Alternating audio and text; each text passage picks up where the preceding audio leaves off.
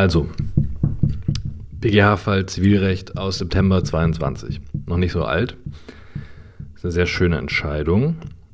Vor allem für Referendare. Denn der Kern dieser Entscheidung ist eine prozessuale Fragestellung. Da geht es um Darlegungs- und Beweislast. Das ist für Studenten nicht so relevant, aber bleibt trotzdem bei mir. Ich habe gerade mal nachgeguckt. So, es geht hier um Erwerb eines, eines gebrauchten Autos auf sachenrechtlicher Seite. Das kommt auch im ersten Examen so ungefähr einmal im Jahr dran. Also durchaus regelmäßig. Und wenn man sich das dann anguckt, die Musterlösung, da wird jedes Mal erwartet, dass man so Grundkenntnisse hat von der Rechtsprechung zum gutgläubigen Erwerb eines gebrauchten Autos. Da gibt es tausend Jahre alte Rechtsprechung, ist immer derselbe Kack.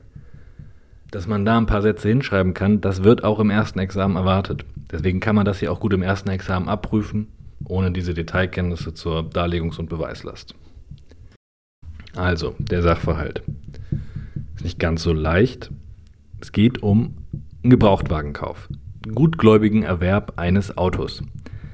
Es geht also um die sachenrechtliche Seite. Ich nenne die jetzt trotzdem Käufer und Verkäufer. Ist leichter. In Wahrheit nennt man die aber Erwerber und Veräußerer, weil wir im Sachenrecht sind. Wir haben den Käufer, das ist ein italienischer Autohändler. Der will in Deutschland ein gebrauchtes Auto kaufen, einen gebrauchten Volvo. Beim V, der V ist auch ein Gebrauchtwagenhändler aus Deutschland. Der V verkauft dem K den gebrauchten Volvo, aber, Spoiler, der gehört dem gar nicht. Der Volvo gehört dem Dritten und der Dritte hat das Auto mal an den Verkäufer verliehen oder verliest. Dieser Dritte, der wahre Eigentümer, hat auch den Kfz-Brief behalten, die Zulassungsbescheinigung Teil 2. Die ist immer noch bei dem. Und jetzt hat der Verkäufer dieses Auto, das ihm nicht gehört, an den Käufer verkauft und übereignet. Und jetzt sagt der Käufer aus Italien, ich habe jetzt dieses Auto, ich habe aber keine originale Zulassungsbescheinigung Teil 2. Ich habe nicht den Kfz-Brief, weil das, der originale Kfz-Brief ist ja noch beim ursprünglichen wahren Eigentümer. Und der Käufer geht jetzt zum ursprünglichen wahren Eigentümer, zu dem dritten hin und sagt, gib mir den originalen Kfz-Brief raus. Ich bin neuer Eigentümer des Autos, das ist mein Kfz-Brief. Das ist die Situation. Und jetzt müssen wir das Ganze noch prozessual mit Leben füllen.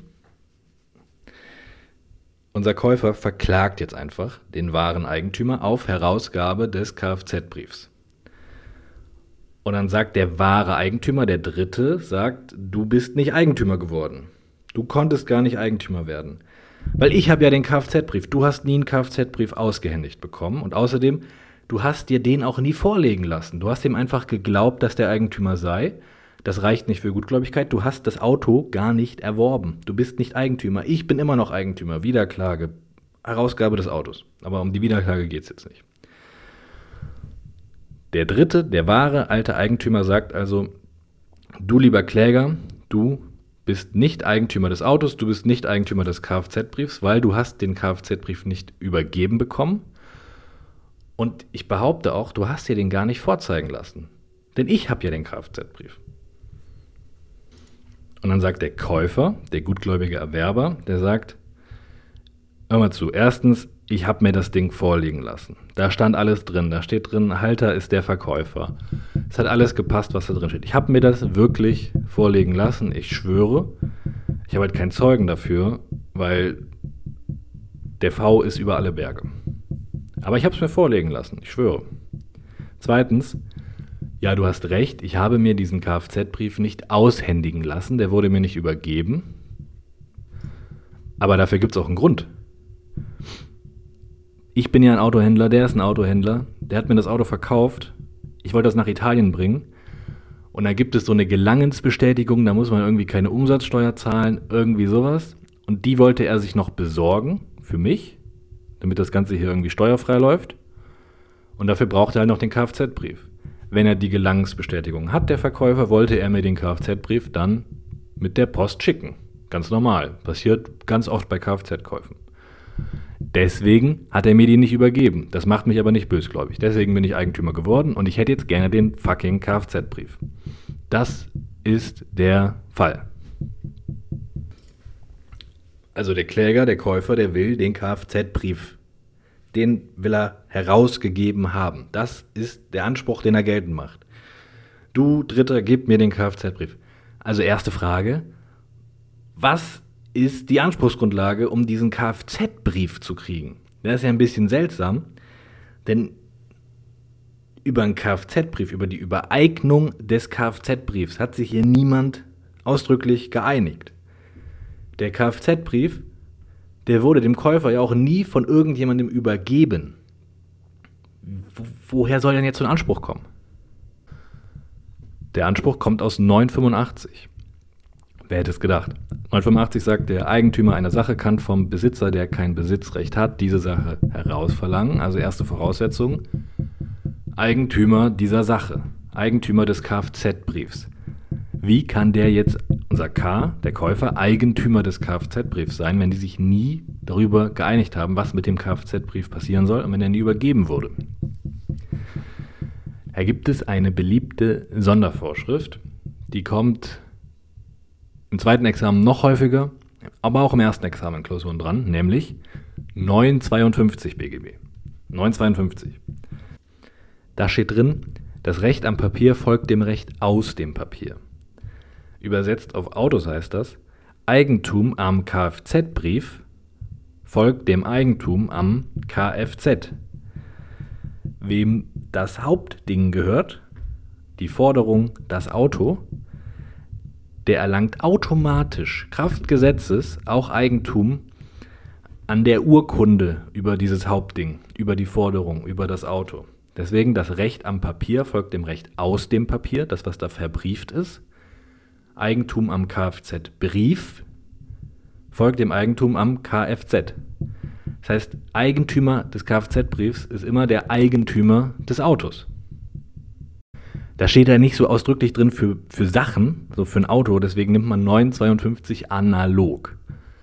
Man muss da aber keine große Herleitung machen. Auch in den Musterlösungen zum ersten Examen stehen einfach drin, bla bla, Recht am Papier folgt dem Recht aus dem Papier, also Eigentümer des Kfz-Briefs ist der Eigentümer des Autos, das folgt aus 952 analog, Punkt.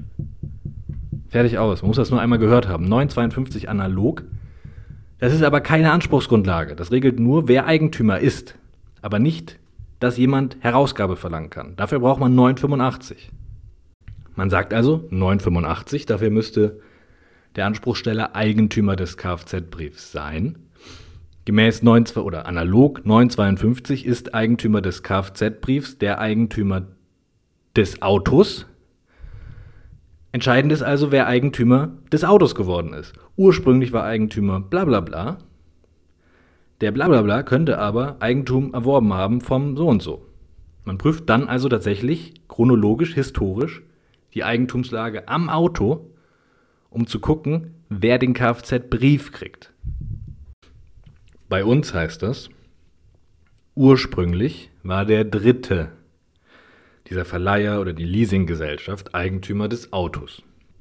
Möglicherweise hat unser Käufer vom Verkäufer Eigentum erworben nach 929 Satz 1. Eigentum am Auto erworben. Wenn ja, 952 analog auch Eigentum am Kfz-Brief. Und dann besteht dieser Herausgabeanspruch. Und dann prüft man 929 Satz 1, Einigung ja, Berechtigung nein. Der V war nicht Eigentümer des Autos.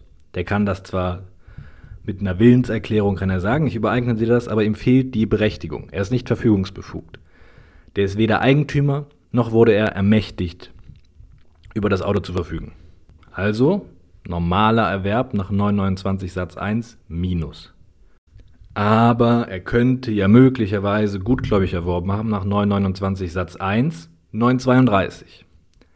Also auch wenn es offensichtlich ist, dass das hier auf einen gutgläubigen Erwerb hinausläuft, immer erst noch den Schlenker machen über den nicht gutgläubigen Erwerb, um dazu, um da erstmal die Berechtigung zu prüfen und da zu sagen, der ist nicht berechtigt.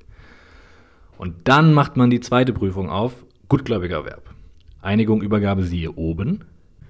By the way, in Klausuren kommt es manchmal ganz gut an, wenn man auch mal schreibt, was ist denn eine Übergabe im Sinne von 929. Hat drei Voraussetzungen so eine Übergabe, nämlich der Veräußerer verliert jeglichen Besitz komplett.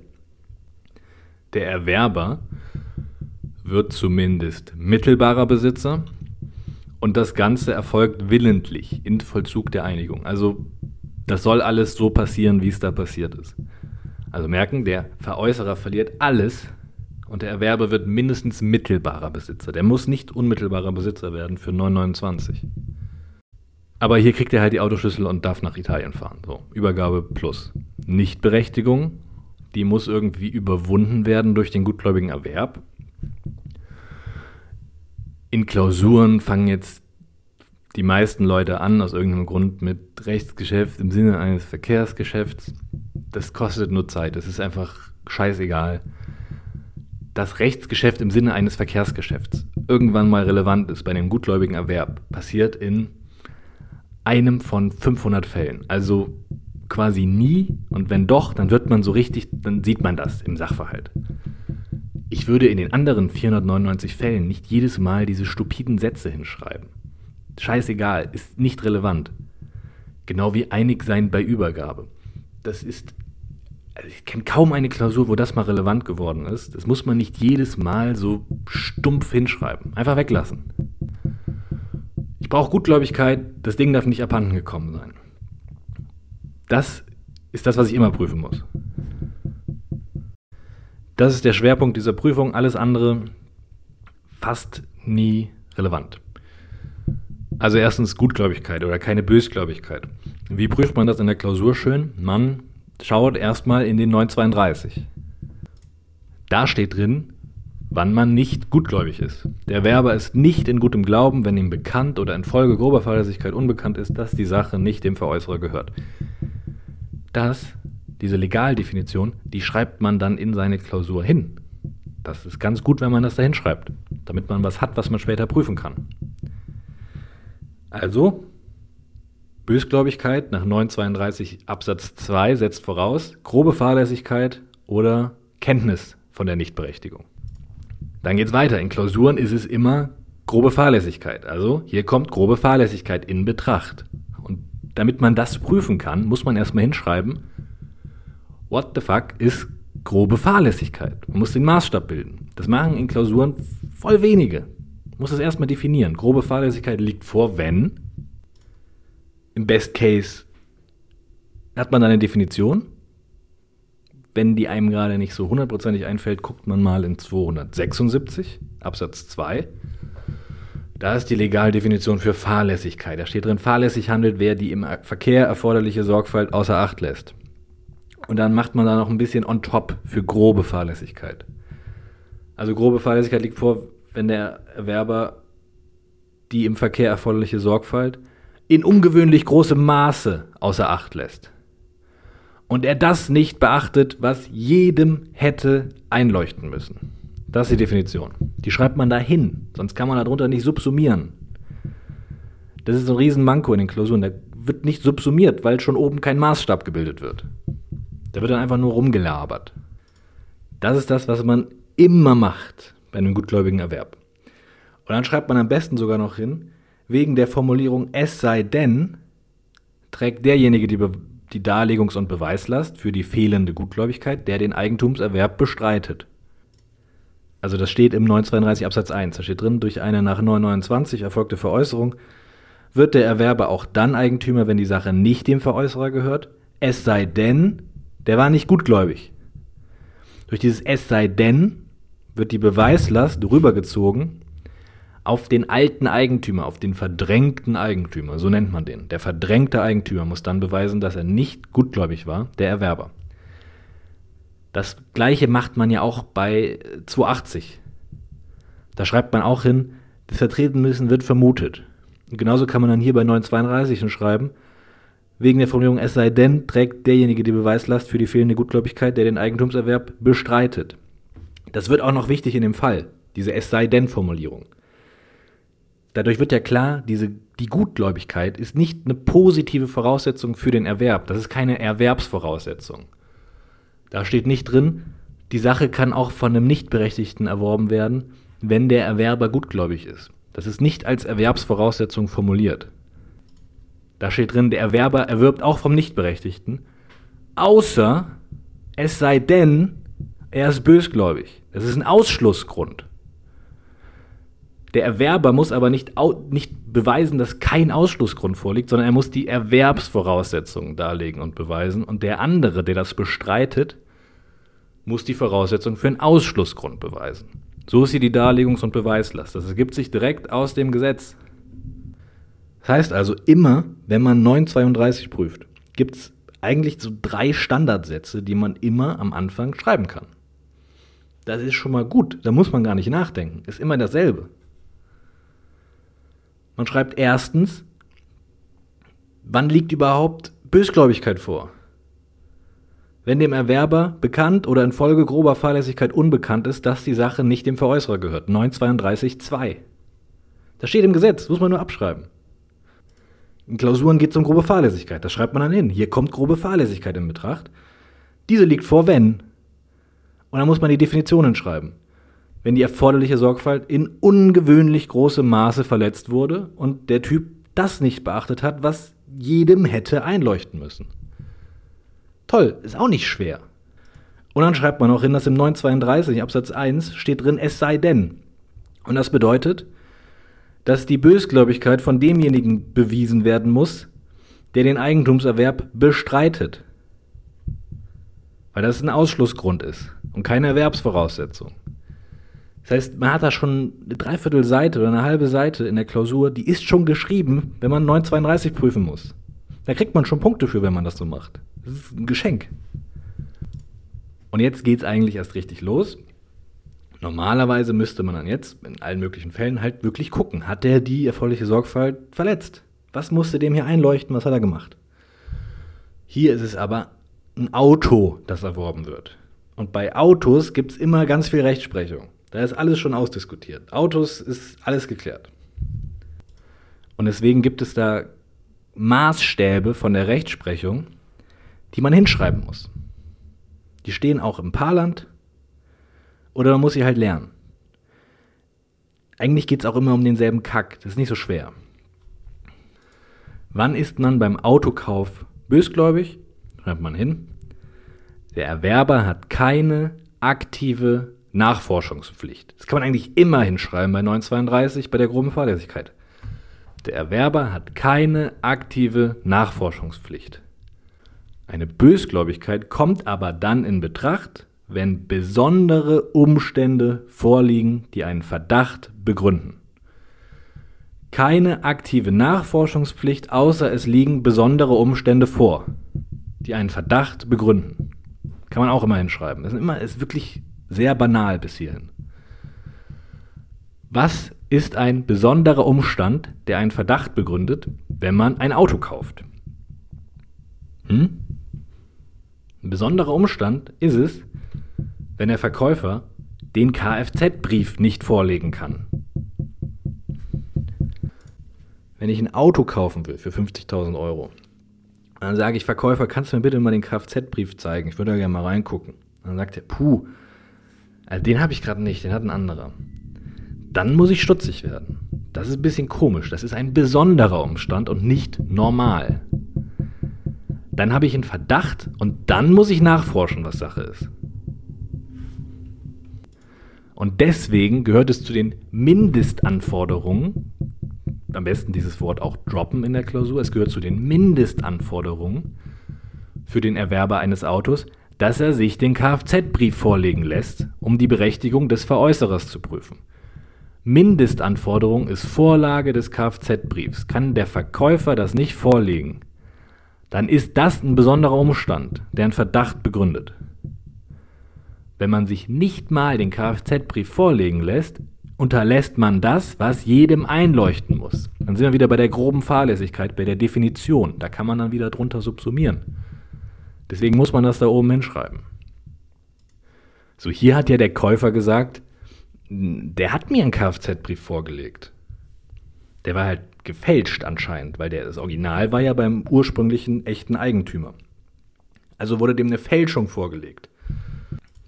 Ist das dann schon ein besonderer Umstand, der einen Verdacht begründet? Nee.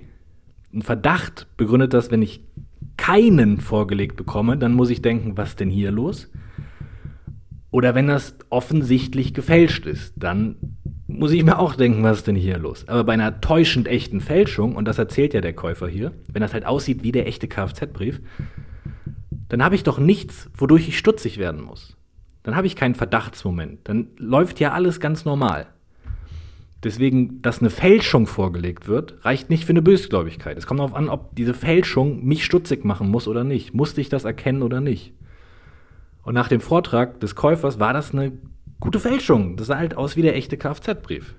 Deswegen nur, dass das gefälscht ist, reicht nicht aus für eine Bösgläubigkeit. Da muss man nicht von stutzig werden, wenn man das nicht erkennen konnte. Aber im Kern, und das ist das Atom der Entscheidung, hier geht es ja darum, dass der alte Eigentümer sagt, dir, lieber Käufer, wurde der Kfz-Brief nie vorgelegt. Weder das Original noch die Fälschung. Du hast gar nicht nachgefragt. Ihr habt das ohne gemacht. Nur ich habe den Kfz-Brief. Das sagt er einfach. Der war ja nicht dabei, der kann das nicht wissen. Der behauptet das, der behauptet, Digga, du hast dir nie den Kfz-Brief zeigen lassen. Ich war nicht dabei. Ob das jemals vorgelegt wurde, weiß, weiß er nicht. Das wissen nur die beiden, die beim Geschäft beteiligt waren. Der alte Eigentümer, der kann nicht beweisen, dass kein gefälschter Kfz-Brief vorgelegt wurde. Aber der Erwerber kann auch nicht beweisen, dass ihm ein gefälschter Kfz-Brief vorgelegt wurde, weil der einzige Zeuge, der Verkäufer, dieser Betrüger, der ist ja weg. Das ist nicht mehr aufklärbar. Wir haben nicht mehr aufklärbaren Sachverhalt. Das nennt man im Zivilprozess non-liquid. Ich weiß nicht mit der Aussprache. Non-liquid. Nicht mehr aufklärbar. Man weiß es nicht. Es steht nicht fest, was Sache ist. Und wenn das nicht mehr aufklärbar ist, dann verliert immer der, der die Beweislast trägt. Dann hat er nämlich den Beweis für die Tatsache, die er beweisen muss, nicht geführt. Dann liegt sie auch nicht vor. Und jetzt die eine Million Euro Frage dieser Entscheidung. Wer muss beweisen, dass der Kfz-Brief vorgelegt oder nicht vorgelegt wurde? Muss der Erwerber beweisen, der hat mir den Kfz-Brief vorgelegt? Oder muss der verdrängte Eigentümer beweisen, der hat sich das nicht vorlegen lassen. Da sagt der Myko, Öxler, der Erwerber muss das beweisen. Der muss beweisen, dass er sich den Kfz-Brief hat vorlegen lassen. Warum? Der war dabei.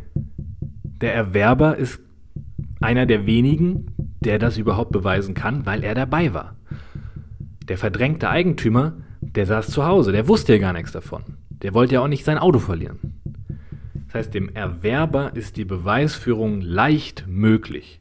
Und deshalb soll er die Beweislast dafür tragen, dass ihm der Kfz-Brief vorgelegt wurde, weil ihm die Beweisführung leicht möglich ist. Und was sagt der BGH? Der BGH sagt, ein Blick ins Gesetz erleichtert die Rechtsfindung. Mit anderen Worten, lies das fucking Gesetz. Was steht da drin? Steht drin, der Erwerber ist gutgläubig, es sei denn, er ist bösgläubig. Die Bösgläubigkeit ist die Ausnahme. Die Bösgläubigkeit ist der Ausschlussgrund. Und wer sich auf die Ausnahme beruft, der muss die Ausnahme beweisen. Der Erwerber muss die ganzen positiven Erwerbsvoraussetzungen beweisen. Einigung, Übergabe, Rechtsschein. Für den Erwerb kommt es aber gar nicht auf den Kfz-Brief an. Der geht ja automatisch über, das Eigentum am Kfz-Brief, nach 952. Nichts am Kfz-Brief ist eine Erwerbsvoraussetzung. Der ist nur relevant, bei dem ganzen Kack, der ist nur relevant für die Bösgläubigkeit. Die Bösgläubigkeit ist aber keine Erwerbsvoraussetzung, die der Erwerber beweisen muss, sondern die Ausnahme, der Ausschlussgrund. Und den Ausschlussgrund muss der beweisen, der sich auf ihn beruft also der verdrängte Eigentümer. Das folgt aus dieser Es sei denn Formulierung 932 Absatz 1. Also, man ist bösgläubig, wenn man sich den Kfz-Brief nicht vorlegen lässt. Dass der Kfz-Brief vorgelegt wurde, muss der Erwerber aber nicht beweisen, sondern der verdrängte Eigentümer muss beweisen, dass der Kfz-Brief nicht vorgelegt wurde, weil er die Beweislast für diesen Ausschlussgrund trägt. Aber, aber, aber, aber, hier ist der Fall noch nicht so ganz vorbei, denn diese Ansicht, Oechsler in Myko, wonach dem Erwerber ja die Beweisführung viel leichter möglich ist, weil er ja dabei war. Da ist ja schon was dran, das macht ja schon Sinn. Der verdrängte Eigentümer, der war ja nie dabei. Wie soll der hier irgendwas beweisen? Da ist schon was dran, das sieht auch der BGH. Es ist nur falsch, was der da vertritt, dass sich die Beweislast verändert. Das ist ja eigentlich im Zivilprozess eine ganz klassische Situation, die kommt sehr oft vor, dass wir eine Partei haben, die hat die Darlegungs- und Beweislast, die war aber nicht dabei. Und die hat auch keine Chance, weiter aufzuklären, was eigentlich passiert war. Die steht außerhalb des Geschehensablaufs. Die andere Partei hat nicht die Darlegungs- und Beweislast, aber die war dabei. Und die könnte einfach sagen, was passiert ist. Wie nennt man das? Sekundäre Darlegungslast. Das steht übrigens alles im Putzo vor 284, Randnummer 18a. Das kann man in der Klausur dann einfach abschreiben. Auch die Definition und sowas. Also die eine Partei hat die Beweislast, die war aber nicht dabei und die wird das auch nie erfahren, was da passiert ist. Und die andere Partei war dabei, könnte es einfach sagen, hat aber keine Beweislast und schweigt. Wann ist das ganz oft der Fall? Bei negativen Tatsachen. Immer in der Klausur, wenn es darum geht, ob jemand nicht aufgeklärt wurde oder dass es keinen Rechtsgrund gibt bei 812 oder dass etwas nicht vorgelegt wurde, wie hier, bei negativen Tatsachen, dann muss man immer an die sekundäre Darlegungslast denken. Wenn einer die Beweislast hat, der war aber nicht dabei, kann es nicht beweisen, der andere hat nicht die Beweislast, der war aber dabei und könnte sagen, was passiert ist. Dann kommt man zur sekundären Darlegungslast und die Folge ist, dass dann derjenige, der nicht die Beweislast hat, eine sekundäre Darlegungslast hat und der muss dann substanziiert sagen, was passiert ist. What the fuck happened? Der muss eine Geschichte erzählen, die Sinn macht, die plausibel ist. Eigentlich müsste er das nicht machen. Er kann bestreiten bei allgemeinen Behauptungen. Aber weil er jetzt eine sekundäre Darlegungslast hat, muss er sich erklären. Der muss sagen, was passiert ist. Und wenn der nur Scheiße erzählt, das keinen Sinn macht, das nicht plausibel ist, wenn das nicht ausreichend substanziiert ist, oder wenn der lügt, wenn sich also die Geschichte später als falsch rausstellt, dann gilt die Behauptung des Primärbeweisbelasteten als zugestanden. Das bedeutet hier, wenn der verdrängte Eigentümer sagt, Digga, du hast dir den Kfz-Brief nicht vorlegen lassen, gib es zu. Und dann sagt unser gutgläubiger Erwerber, doch habe ich, äh, äh, äh, wie war das nochmal, was ist da nochmal passiert? Ich weiß nicht mehr so ganz genau, äh, äh, äh. erzählt er irgendeine Scheiße, nichts Substanziiertes dann ist der seiner sekundären Darlegungslast nicht nachgekommen und dann gilt das, was der verdrängte Eigentümer gesagt hat, nämlich, Digga, du hast dir den Kfz-Brief nicht vorlegen lassen. Dann gilt das als zugestanden. 138.3 ZPO. Das ist die sekundäre Darlegungslast. Heißt, für uns Beweislast dafür, dass der Kfz-Brief nicht vorgelegt wurde, trägt der verdrängte Eigentümer. Aber der gutgläubige Erwerber hat eine sekundäre Darlegungslast. Der muss erzählen, nicht beweisen, der muss erzählen, was zur Hölle da passiert ist. Und wenn er sagt, der hat mir das vorgelegt, wir waren da in einem Diensträumchen bei dem auf dem Tisch, da gab es noch einen Kaffee, ich habe das alles abgeprüft, das, das, hat sich angefühlt wie ein Kfz-Brief, das sah aus, alle Nummern sind über, waren übereinstimmt, bla bla bla. Wenn er also substanziert erzählt, was passiert ist, dann kommt er seiner sekundären Darlegungslast nach und dann muss wieder der verdrängte Eigentümer voll beweisen, dass es nicht so war. Was er hier halt nicht kann, weil er nicht dabei war. Also genügt das nicht, hier, kommt immer auf den Fall an, um eine Bösgläubigkeit zu beweisen. Daran scheitert der gutgläubige Erwerb also nicht. Es gibt aber noch eine zweite Möglichkeit, ganz kurz noch. Diese Nichtvorlage des Kfz-Briefs, die kriegt der verdrängte Eigentümer nicht bewiesen. Aber der Erwerber sagt ja selbst, übergeben hat der Veräußerer mir den Kfz-Brief nicht. Den wollte der mir später schicken mit der Post, wenn der einmal diese Gelangensbestätigung hat. Da könnte man sich jetzt ja fragen, Gutgläubigkeit. Setzt das voraus, dass der sich nicht nur den Kfz-Brief vorlegen lässt, sondern dass der auch ausgehändigt wird?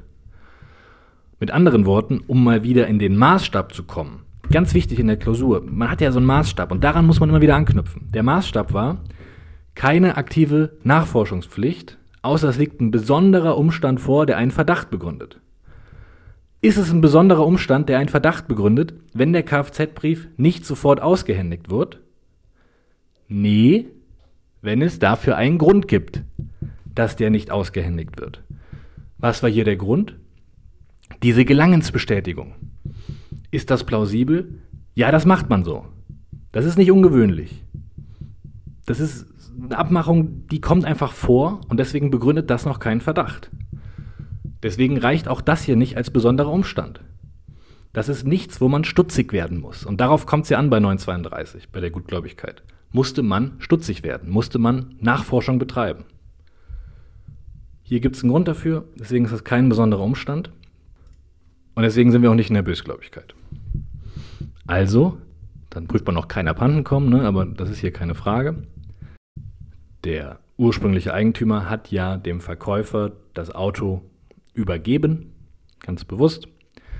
Und der hat das dann auch freiwillig rausgegeben. Also kein Abhandenkommen ist aber auch oft ein Riesenproblem in Klausuren, wo man vor allem mal ganz genau 935 Absatz 1 lesen muss. Hier keine Frage. Es ist kein Abhandenkommen, deswegen hat unser gutgläubiger Erwerber gutgläubig das Auto erworben, nach 929 Satz 1, 932, ist Eigentümer des Autos. Und das Eigentum am Kfz-Brief folgt dem Eigentum am Kfz, analog 952. Also ist er auch automatisch Kraftgesetzes Eigentümer des Kfz-Briefs geworden. Deswegen hat er nach 985 einen Herausgabeanspruch gegen den nicht berechtigten Besitzer des Kfz-Briefs.